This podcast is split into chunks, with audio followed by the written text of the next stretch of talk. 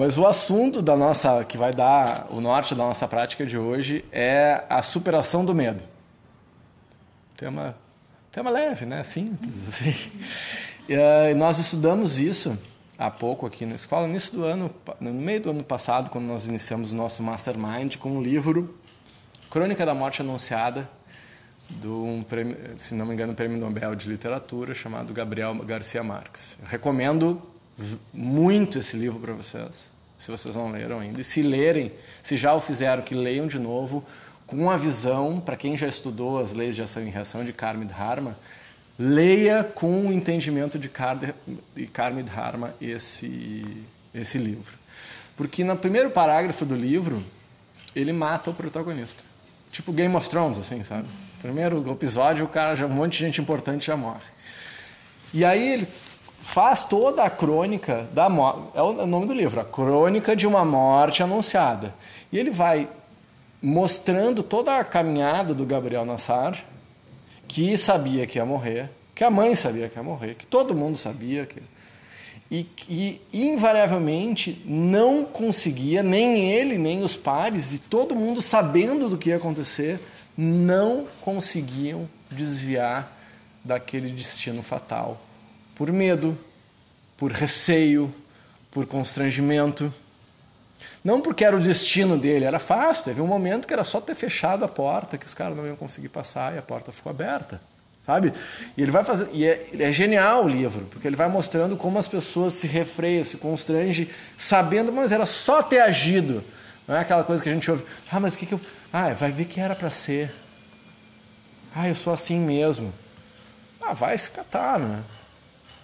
É assim mesmo, mas tu quer continuar assim? Não, mas eu não consigo. Não consegue? Te esforça mais. Ah, por quê? Por medo? Porque se apegou ao medo. Tem uma coisa muito interessante do medo. E vou botar aqui defeitos. E o que, que são defeitos? Defeito é o que você acha que é defeito para você. ah, não. Porque os defeitos, para um é defeito, para outro é qualidade. E muitas vezes é a mesma coisa, só que depende da intensidade. Mas imagine aí um defeito que você quer superar.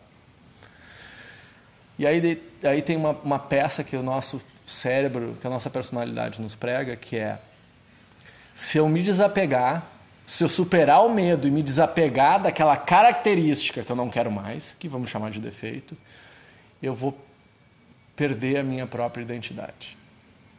E aí as pessoas travam. Ah, esse, esse é defeito, mas ele é tão meu.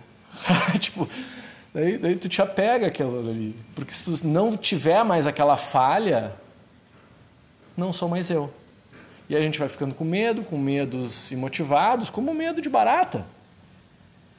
Né? Barata não vai te atacar, apesar das pessoas ter certeza que elas vão te atacar e vão te na tua jugular, né? A barata vai.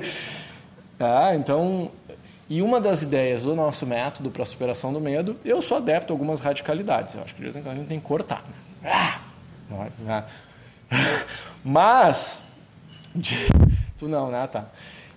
De regra, o ideal para superar os medos é de forma mais metabolizável. É, é nós nos, nos expondo ao medo de maneira, de maneira mais sutil, como é o nome do livro, uma revolução sutil, é se expondo às dificuldades e tornando, nos tornando mais forte para que a gente possa superar.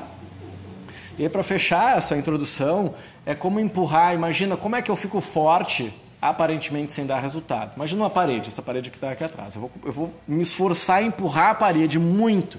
A parede não vai se mover, mas eu vou ficar mais forte. No segundo dia, eu vou empurrar a parede, ela não se move, mas eu fico mais forte. E assim eu vou colocando esforço sobre mim mesmo até o ponto que eu vou conseguir fazer aquilo que eu quero. Como correr uma maratona. Você pode até levantar hoje, sair correndo e correr 42 quilômetros mas você vai ficar cinco dias sem caminhar. Agora, quer correr uma maratona?